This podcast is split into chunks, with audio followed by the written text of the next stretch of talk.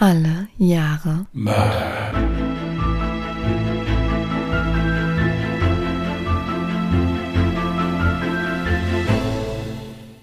Herzlich willkommen zu Alle Jahre Mörder, der True Crime Podcast mit Christian, hallo. Und Jasmin. Hi. schönen Sonntag gewünscht, ihr Lieben. Wir hoffen, es geht euch gut und ihr habt bei diesem wirklich ekelhaften Wetter ein schön warmes Plätzchen irgendwo, wo ihr euch entspannen könnt oder entspannt zuhören könnt. Und du willst jetzt sicher auch gleich wieder schön entspannen auf der Couch mit deinem neuen Familienzuwachs. Ja, er muss nachher noch mal zwei Stunden schlafen. Das war sehr aufregend heute. Wir waren im Feld und da wollte sich ein Schäferhund mit ihm anlegen. Er ist dann einfach sitzen geblieben, total gelangweilt. Spätestens jetzt sollte jedem klar sein, dass es sich hierbei um einen Hund und nicht um ein Baby handelt. Ja, ja, es ist ein Hund. Ist ein Hund. Er ist absolut tiefenentspannt. Das ist doch schon mal schön. Ja, gleich kochen wir zusammen. Sehr schön. Ich wollte an der Stelle nochmal Dankeschön sagen. Ich habe nämlich komplett vergessen, diese Nachricht zu beantworten. Ich habe sie schon gelesen, den Fallvorschlag. Ich weiß schon gar nicht mehr, von wem der Fallvorschlag kam. Vielen Dank, auch wenn ich bislang noch gar nicht geantwortet habe. Ich habe diesen Fall nicht genommen, ganz einfach aus dem Grund, weil ich mich schon in einen Fall verschossen hatte. Vielleicht erinnerst du dich auch noch an meinen Fall aus der Folge 109, die Gifthexe vom Niederrhein, also Maria Felten. Ja gut, das äh, war bestimmt dann der eine Fall, wo ich mal nicht zugehört habe. Nein, ähm, ich erinnere mich noch natürlich. Okay. Das Blaubeer-Mariechen oder wie, wie sie. Genau, richtig. Ja. In diesem Fall hatte ich davon berichtet, dass Maria Felten durch die Medien auf den Fall von Christa Lehmann aufmerksam geworden ist und dadurch zu ihren Morden inspiriert wurde. Und genau diesen Fall habe ich heute mitgebracht. Ja, dann leg mal los. Ich setze mich hier hin und äh, denke an das Essen. Nein, lausche ergriffen.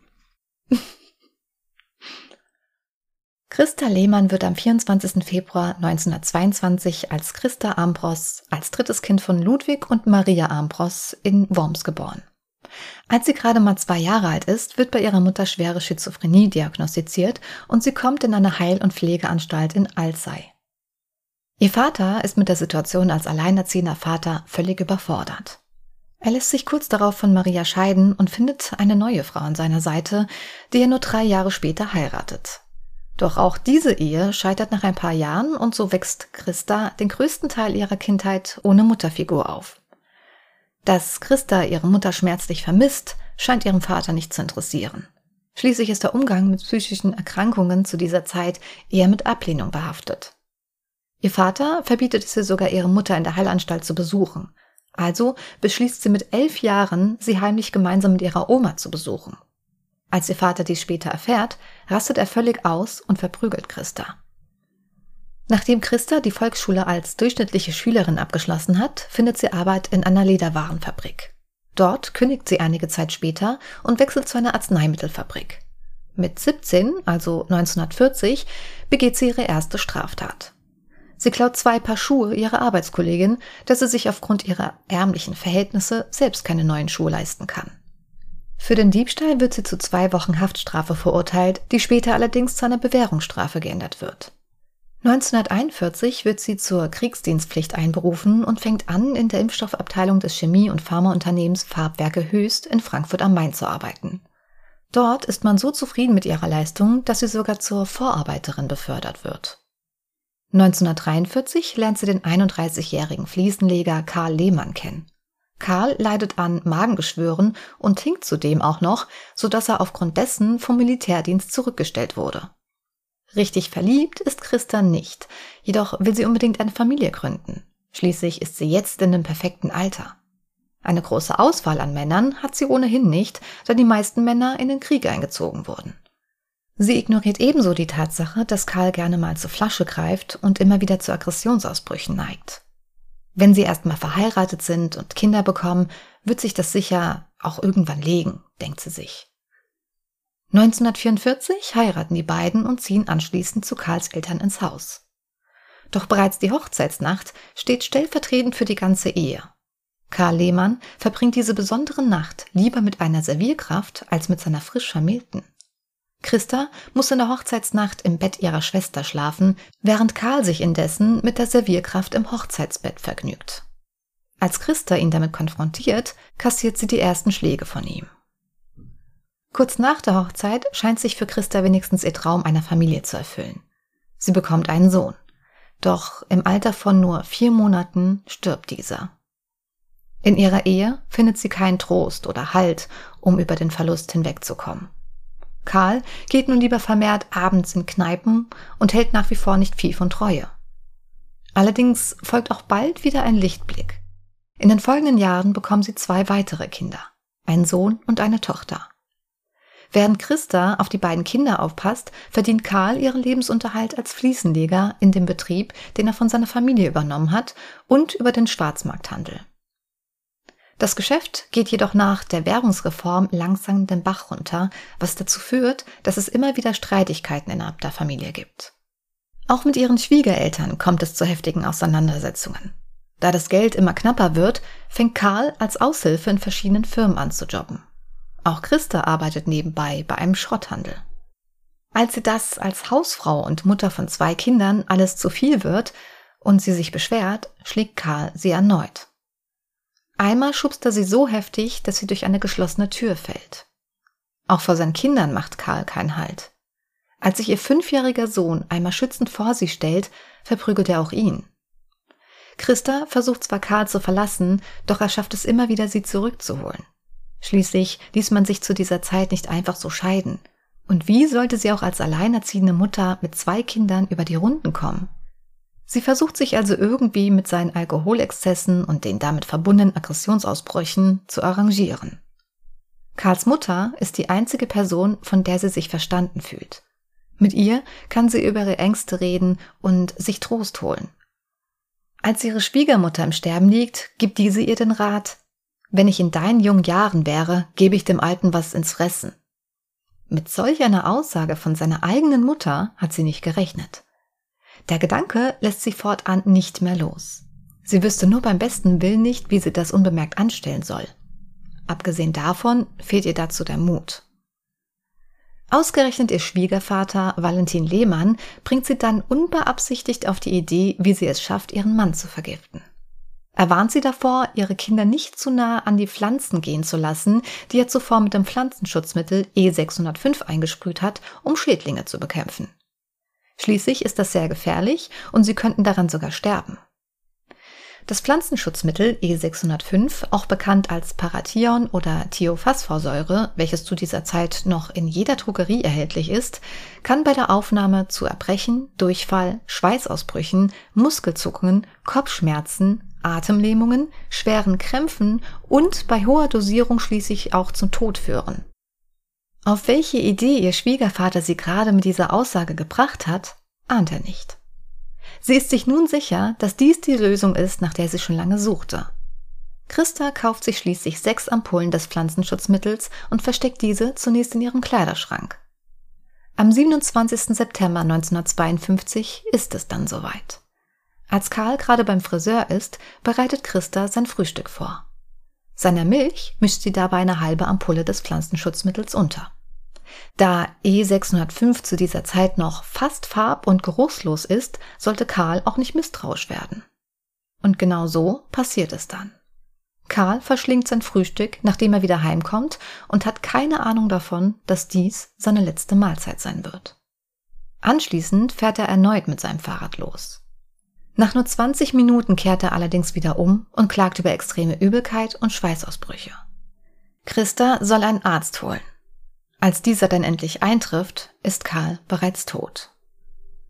Da der Arzt Karls Krankengeschichte kennt, ist er sich sicher, Karl Lehmann starb an einem Durchbruch eines Magengeschwürs und demnach eines natürlichen Todes. Niemand schöpft Verdacht und Christa kann endlich ihre neue Freiheit in vollen Zügen genießen. Sie geht nun immer wieder aus und lernt dabei auch den ein oder anderen Mann kennen. Da sie noch immer bei ihren Schwiegereltern wohnt, wird ihr Männerbesuch nicht gerne gesehen und es kommt immer wieder zu Streitigkeiten. Doch das hält sie nicht davon ab, ihr Leben weiterhin so zu genießen, wie sie sich immer gewünscht hat. Irgendwann beginnt sie auch eine längere Affäre mit einem verheirateten Mann und wird sogar von ihm schwanger. Freuen kann sie sich jedoch nicht über die Schwangerschaft. Schließlich wäre ein uneheliches Kind ein Skandal zu dieser Zeit. Sie überlegt also kurz, ob sie das Kind abtreiben sollte und erkundigt sich über eine Abtreibung. Sie entscheidet jedoch, das Kind zu behalten. Egal, wie schwer die Zukunft mit drei Kindern, wovon eines unehelich gezeugt wurde, werden könnte. Als sie schließlich ihrem Schwiegervater beichtet, dass sie schwanger ist, eskaliert es völlig. Er droht ihr, die Sittenpolizei für ihr ungebührliches Verhalten auf den Hals zu setzen. Das löst absolute Panik in ihr aus. Sollte die Sittenpolizei tatsächlich gegen sie ermitteln, könnte man eventuell herausfinden, dass sie sich über Abtreibungen erkundigt hat. Zu dieser Zeit ist eine Abtreibung gesetzlich verboten und es droht eine lange Haftstrafe. Einige Jahre zuvor führte ein Schwangerschaftsabbruch sogar zur Todesstrafe. Christa kann einfach nicht riskieren, dass die Sittenpolizei gegen sie ermittelt und das herausfinden könnte. Da ihr erster Mord so leicht funktionierte und keiner Verdacht schöpfte, sinkt ihre Hemmschwelle und sie beschließt, nun noch ihren Schwiegervater zu vergiften. Am 14. Oktober 1953 mischt sie eine große Portion des Pflanzenschutzmittels E605 in seinen Joghurt und hofft, dass ihr Albtraum bald vorbei sein wird und ihrem Glück nichts mehr im Wege steht. Es kommt, wie es kommen soll. Valentin Lehmann isst ahnungslos seinen Joghurt. Anschließend fährt er mit seinem Fahrrad los. Es dauert nicht lange, bis er heftige Krämpfe bekommt und schließlich mitten auf der Straße bewusstlos zusammenbricht. Ein paar Fußgänger bekommen dies mit und rufen sofort einen Arzt. Als dieser eintrifft, kann dieser nur noch seinen Tod feststellen. Und wieder scheint Christa unfassbares Glück zu haben. Denn auch diesmal kennt der eintreffende Arzt den Verunglückten. Er hat Valentin Lehmann vor sieben Jahren wegen einer Herzerkrankung behandelt und stellt als Todesursache einen Infarkt durch Herzmuskelentzündung fest. Verdacht schöpft auch hier keiner. Schließlich ist ein Herzinfarkt mit 75 Jahren keine Seltenheit. Nun hat Christa endlich die vollkommene Freiheit erlangt, von der sie schon immer geträumt hat und muss sich vor nichts und niemanden mehr fürchten. Sie beginnt nun wieder regelmäßig auszugehen. Am liebsten mit ihrer Freundin Annie Hamann, die sie Anfang 1953 kennengelernt hat. Seither sehen sie sich fast täglich. Auch Annie ist wie Christa Witwe, da ihr Mann im Krieg gefallen ist. Sie lebt seit dem Tod ihres Mannes mit ihrer Mutter und ihrem älteren Bruder und ihrem Sohn in einem Haus in Worms. Christa geht gerne mit Annie feiern und sie flirtet auch gerne mit amerikanischen Soldaten, die zu der Zeit in Rheinland-Pfalz stationiert sind. Annies Mutter Eva Ruh gefällt dies gar nicht. Zum einen hält sie nicht viel davon, dass ihre Tochter so viele Männerbekanntschaften hat und macht für dieses Verhalten Christa verantwortlich, und zum anderen kommt ihr Christa irgendwie auch unheimlich vor. Doch egal wie sehr sich Christa bemüht, einen guten Eindruck bei ihr zu hinterlassen, sieht sie in Christa keinen passenden Umgang für ihre Tochter und will sie möglichst fern von ihr halten. Das passt Christa so gar nicht. Wieder steht ihrem Glück jemand im Weg.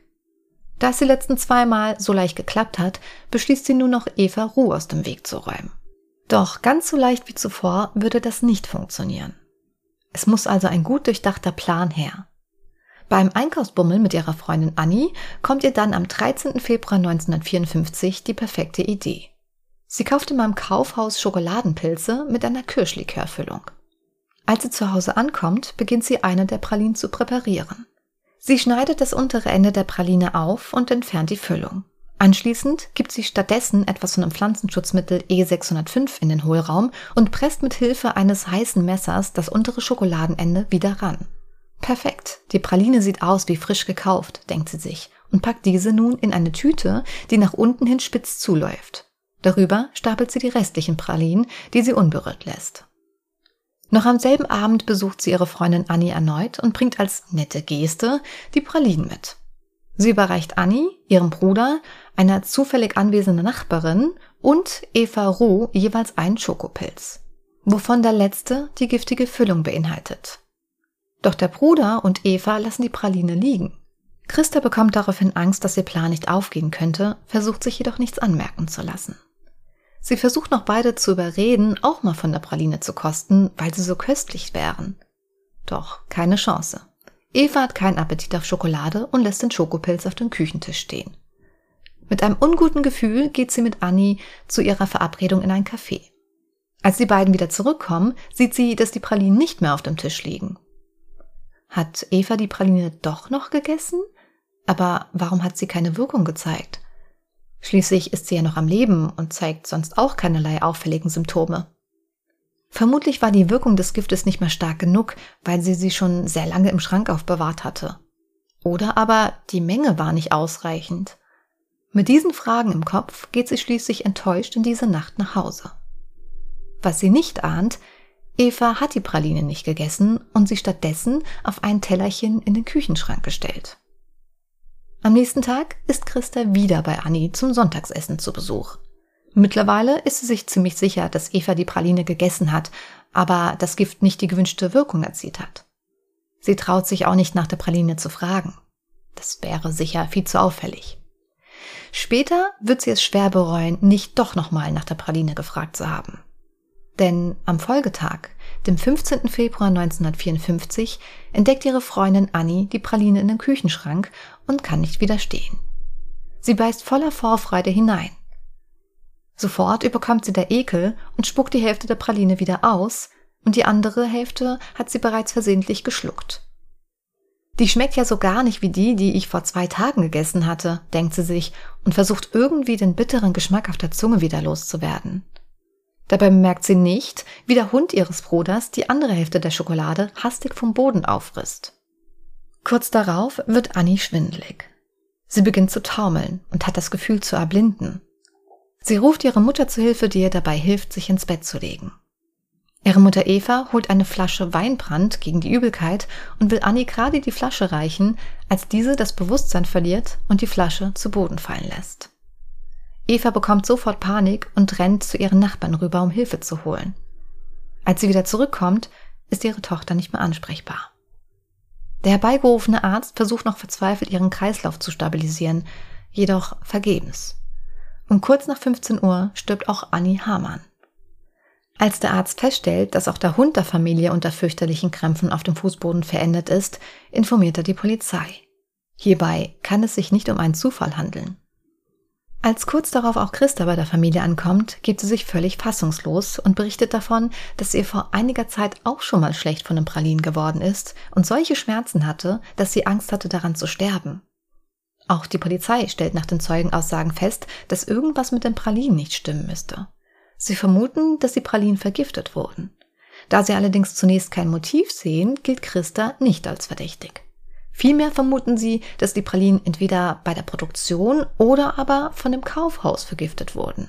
Die Polizei beschlagnahmt also die Schokopilze aus dem Kaufhaus, untersucht diese und warnt sogar die Bevölkerung vor der Gefahr. Doch bei der Untersuchung stellen sie fest, dass kein weiterer Schokoladenpilz irgendeine Art von Gift aufweist. Indessen wird die Leiche von Annie Hamann in der Gerichtsmedizin Mainz untersucht. Nach langen Untersuchungen unter anderem auf Strychnin testet Professor Kurt Wagner schließlich den Mageninhalt auf das Pflanzenschutzmittel E605, da er vor Jahren eine wissenschaftliche Studie über die Wirkung des Pflanzenschutzmittels gelesen hatte. Die Wirkung bei einer Vergiftung ähnelt stark der von Blausäure. Bis zu diesem Zeitpunkt war es aber noch zu keinem nachgewiesenen Fall von Mord oder Selbstmord mittels E605 gekommen, daher existiert noch keine gängige Methode, E605 forensisch nachzuweisen. Es gelingt dem Rechtsmediziner schließlich doch, das Gift in Annis Körper und bei dem Hund nachzuweisen. Christa Lehmann wird im Anschluss von Annie Hamanns Beerdigung festgenommen. Noch am Grab sagt sie einer Reporterin heuchlerisch, am schlimmsten ist es für die alte Mutter. Sie war immer so nett zu mir. Bei ihrem Verhör bestreitet sie irgendwas mit ihrem Tod zu tun zu haben und behauptet sogar, noch nie etwas von dem Pflanzenschutzmittel E605 gehört zu haben. Bei der anschließenden Hausdurchsuchung finden die Ermittler schließlich die Flasche des Pflanzenschutzmittels. Allerdings tappen sie, was das Motiv betrifft, nach wie vor im Dunkeln. Schließlich waren Annie und Christa befreundet und hatten laut Zeugenaussagen auch keine Differenzen. Warum musste Annie dann sterben? Eine Woche später bittet Christa in der Untersuchungshaft darum, mit einem Priester und mit ihrem Vater sprechen zu dürfen. Diesen gesteht sie dann, den Schokopilz mit E605 gefüllt zu haben und beharrt darauf, dass sie ihre Freundin niemals töten wollte. Sie wollte lediglich die Mutter Eva Ruh damit krank machen. Noch am selben Tag wird Christa erneut verhört. Das Verhör geht über einige Stunden. Doch Christa streitet nach wie vor alles ab und sagt, sie sei unschuldig und wisse nicht, wie das Pflanzenschutzmittel in ihren Schrank gekommen sei. Erst als das Verhör gerade beendet wird und die Ermittler gerade zur Tür rausgehen wollen, platzt es spöttisch aus ihr heraus. Ich habe auch meinen Schwiegervater ermordet. Es hat geholfen. Erst am nächsten Abend, den 23. Februar 1954, steht sie auch den Mord an ihrem Mann Karl Lehmann und beendet das Verhör mit den Worten Ich bin froh, dass es jetzt vorbei ist. Der Staatsanwalt ordnet daraufhin eine Exhumierung der Leichen von Karl und Valentin Lehmann an und es kann schließlich bei beiden Rückstände von E605 nachgewiesen werden. Am 20. September 1954 beginnt der Prozess gegen Christa Lehmann und dauert gerade mal zwei Tage. Ein psychiatrischer Gutachter attestiert ihr die volle Schuldfähigkeit und beschreibt sie in seinem Gutachten als eine egozentrische, gefühlskalte und geltungssüchtige Persönlichkeit. Christa Lehmann wird zu dreimal lebenslanger Haft verurteilt und nimmt das Urteil regungslos an. In ihrem Schlusswort bittet sie das Gericht lediglich darum, wenigstens ihre bürgerlichen Ehrenrechte behalten zu dürfen. Doch das Gericht kommt diesem Wunsch nicht nach. Ihre Ehrenrechte werden ihr auf Lebenszeit aberkannt. Bedeutet also, dass sie weder das Recht hat, wählen zu gehen, gewählt zu werden oder aber öffentliche Ämter auszuüben. Im Gefängnis Neuwied versucht sie mehrfach, sich das Leben zu nehmen und schluckt Nägel, Stricknadeln und Bleireste, da sie mit den Schuldgefühlen nicht klarkommt. Aufgrund dessen wird sie zwischenzeitlich in die Psychiatrie gebracht. Ihre Kinder werden in Pflegefamilien untergebracht und gelten offiziell als adoptiert, damit niemand erfährt, wer ihre Mutter ist. 1971 wird sie in das Frauengefängnis in Frankfurt am Main verlegt. 1977 wird sie nach 23 Jahren Haft entlassen und lebt seither mit geänderter Identität in Freiheit. Wenn sie heute noch lebt, wäre sie 100 Jahre alt. Okay. Mal abgesehen davon, dass das doch gar nicht so weit weg ist von uns. Ja? Worms, Frankfurt. Ja. Mal wieder. Ja, heftiger Fall. Ich finde so vergiften ja sowieso eine ganz feige Art, jemanden umzubringen. Mhm. Aber das hatte ich ja beim letzten Mal, als wir den Fall von dir sagen, hatten, schon gesagt. Ja, beim letzten Mal hatte ich ja auch die Statistik dazu genannt, dass äh, 90 Prozent ähm, der Morde von Frauen so Giftmorde sind. Ja. Gut, ich meine, klar, es geht ja schon wieder so mehr oder weniger bilderbuchmäßig los. Ja, ein Mann geheiratet, Gewalt, ja, äh, Geldsorgen und so. Es sind ja wieder so die, in Anführungsstrichen, üblichen Verdächtigen dabei. Es macht es aber trotzdem auch nicht besser. Weißt du, was eigentlich das Skandalöse bei diesem Fall ist? Das Problem war, dass sämtliche Medien ja über diesen Fall berichtet haben. Und wie du ja auch gemerkt hast, der Fall von Maria Felten hat halt genau diesen Fall als Beispiel genommen oder als Inspiration. Dadurch, dass das so krass in den Medien verstreut wurde, wurde auch E605 so oft einfach missbraucht und nicht nur, um Morde zu verüben, sondern auch für Suizid. Ja. Das kann ich mir vorstellen. Es hat halt immer Vor- und Nachteile. Also tatsächlich ist Christa Lehmann der erste weltweit dokumentierte Mordfall mit E605. Irgendwann führte das dann dazu, dass man seinen Personalausweis beim Kauf vorlegen musste. Und wenn ich richtig informiert bin, dann ist es seit 2001 in der EU sogar komplett verboten. Ja, ich habe da so ein, so ein Mittel im Kopf, das, das hieß Roundup. Ich gehe davon aus, dass das das ist, dieses E605. Ähm, bin mir aber nicht sicher. Das kriegst du auch nicht mehr. Das darf dann nur noch landwirtschaftlich eingesetzt werden oder irgendwie sowas. Aber das kann auch was anderes sein. Ich kenne mich da nicht aus. Keine Ahnung. Habe ich jetzt zumindest noch nie von gehört. Also dieses Pflanzenschutzmittel wurde von der ähm, Bayer AG auf den Markt gebracht. Also tatsächlich vermarktet wurde das ab 1947, aber erstmal in Amerika. Obwohl es, glaube ich, also obwohl wir Deutschen das eigentlich erfunden haben oder entdeckt haben, wurde es dann halt erstmal 47 in ähm, Amerika vertrieben und ab 48 dann sogar auch in Deutschland. Und das Interessante ist, dass erst im Jahr 1949, also ein Jahr nachdem das ja bei uns schon verkauft wurde, festgestellt wurde, was für krasse Gesundheitsschäden das verursachen kann. Und erst dann, glaube ich, diese ganzen Warnhinweise, also dann wurde erst über dieses Medikament überhaupt aufgeklärt bei den Gebrauchsanweisungen. Mir ist auch jetzt gerade wieder eingefallen, ich habe Quatsch erzählt, Roundup ist kein Pflanzenschutzmittel, sondern ein Unkrautvernichter. Also vergessen wir das wieder. Ah, ich wollte gerade sagen, weil E605, das greift ja nicht die Pflanze an, sondern nur die Schädlinge. Es, nee, es, ich war, ich hatte jetzt gerade den Zusammenhang irgendwie, weil's, weil das auch verboten ist. Also es war ist so, wie ich das eben gesagt habe. Aber darum soll es ja jetzt nicht gehen. Es ist, es ist eine, es sind heftige Taten, auf jeden Fall. Vor allen Dingen dann halt auch noch, ja, die Verwechslung zum Schluss dann auch noch und so. Natürlich wäre es auch genauso schlimm gewesen, wenn die Mutter gestorben wäre. Mhm. Aber ja, schon heftig. Also, wie gesagt, ich finde das halt eine ganz feige Art, jemanden umzubringen. Ja, ist es auch. Zumal, also es ist auch unfassbar, was für ein Glück sie hatte, dass da auch niemand irgendwie verdutzt über äh, den Tod jetzt des Ehemannes war oder halt auch des Schwiegervaters.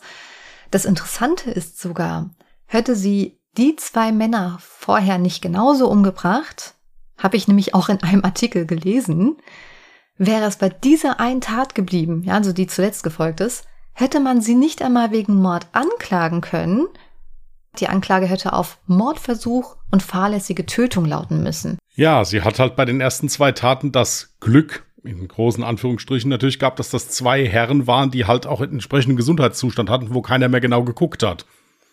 Der andere ja auch ziemlich dem Alkohol zugetan und äh, ja, dann auch mit Vorerkrankungen, ja, und der Schwiegervater war 75 Jahre alt, wenn der vom Fahrrad fällt, je nachdem, was da für ein Arzt dabei steht, der sagt, ja gut, ist halt passiert jetzt. So nach dem Motto da hatte sie halt auch Glück, klar, das hier war eine junge Frau und dass, ja, der Hund halt die andere Hälfte halt noch gegessen hat und dann dieselben Symptome hatte im Prinzip.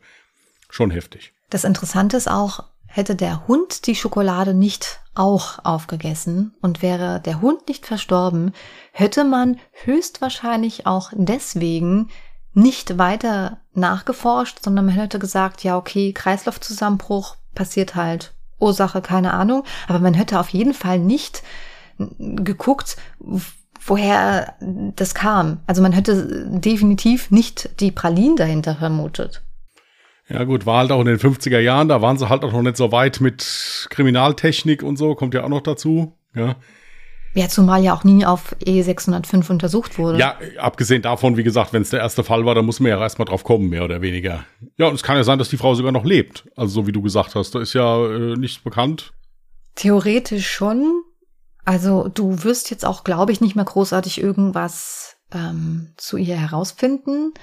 Die Medien haben etliche Male nach ihrer Freilassung versucht, ihre wahre Identität herauszubekommen, aber waren zum Glück, hoffe ich, nicht erfolgreich. Und selbst wenn ich jetzt die wahre Identität wüsste, würde ich sie natürlich niemals hier im Podcast sagen, weil ich finde, das, also das, das gehört sich auch nicht. Diese Frau, natürlich ist diese Frau kein Engel und sie hat gemordet, aber sie hat auch ihre Strafe dafür abgesessen und dann hat sie es auch verdient, jetzt ihre letzten Jahre dann eben auch einfach in Ruhe ausklingen zu lassen.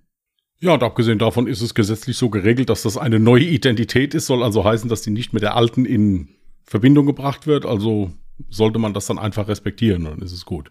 Genau. Gut. Wie heißt es so schön? Keine weiteren Fragen. Super. Ich habe dir auch schon ein Foto von Christa Lehmann und Karl Lehmann, ja, also ihr Hochzeitsfoto in die Dropbox gelegt.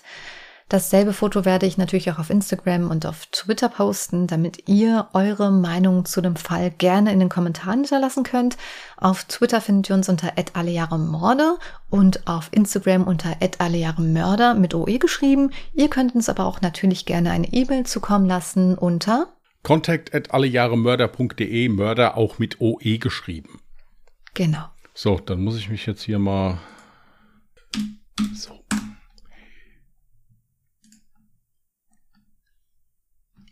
1951. Ja, ist ja quasi fast ja dann gerade gewesen. Ich wollte sagen, du bist nicht weit gekommen. Ja. nee. nee, ich bin sogar einen Schritt zurück. Bist sogar einen Schritt zurückgegangen. ja, so das hattest du einmal, aber ich äh, hoffe, ich finde noch einen Fall.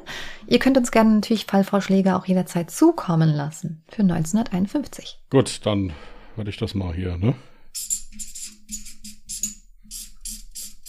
Gut, ist vermerkt. Gut. Ich möchte ganz kurz äh, in eigene Sache einen kleinen Nachtrag jetzt bringen zu diesem Fall. Ich weiß nicht, ob es euch aufgefallen ist während des Falles, aber ab und zu klopft es hier und da, die Kirchenglocke war zu hören, Straßenlärm. Ähm, wir hatten heute wirklich sehr erschwerte Bedingungen bei der Aufnahme und wir haben auch keine andere Möglichkeit, einen anderen Tag der Aufnahme zu wählen. Dementsprechend hat mein Magen jetzt auch noch gesagt. Dementsprechend knurrt uns ziemlich heftig der Magen. Ja, wir wünschen euch trotzdem alles Gute. Nein. Ich lasse das jetzt einfach ja, drin. Lass das drin. Und das passt einfach so gut zur Aufnahme. Mhm. Also es ist heute so viel, viel, viel schief gelaufen. Dementsprechend waren vielleicht auch die ein oder andere Betonung jetzt nicht so perfekt. Aber hey, es ist ein Podcast, es ist kein Hörbuch, das sollte man auch an der Stelle nicht vergessen. Und ähm, meine Nerven liegen blank, ja, dank meiner Nachbarn. Wie ich das liebe, wenn sie von oben klopfen und ich weiß, dass sie noch leben. Meine Nerven liegen nicht blank, aber Jasmin hat mir wirklich sehr leid getan hier während dieser Aufnahmen mal wieder. Wir haben öfters mal so Fälle, wo es irgendwie drum total eskaliert. Äh, also, aber es ist, es wird trotzdem ein hundertprozentig guter Fall. Also insofern wird alles gut, bin ich mir sicher. Ja, also seid nicht zu streng mit mir. Und ich hoffe, der Fall hat trotzdem gefallen und ihr konntet euch auf den Fall selbst konzentrieren. Gut, ihr Lieben. Dann wollen wir es auch mal gut sein lassen. Wir wünschen euch einen schönen Wochenstart. Passt gut auf euch auf. Bis dahin, alles Gute und tschüss. Macht's gut. Bye.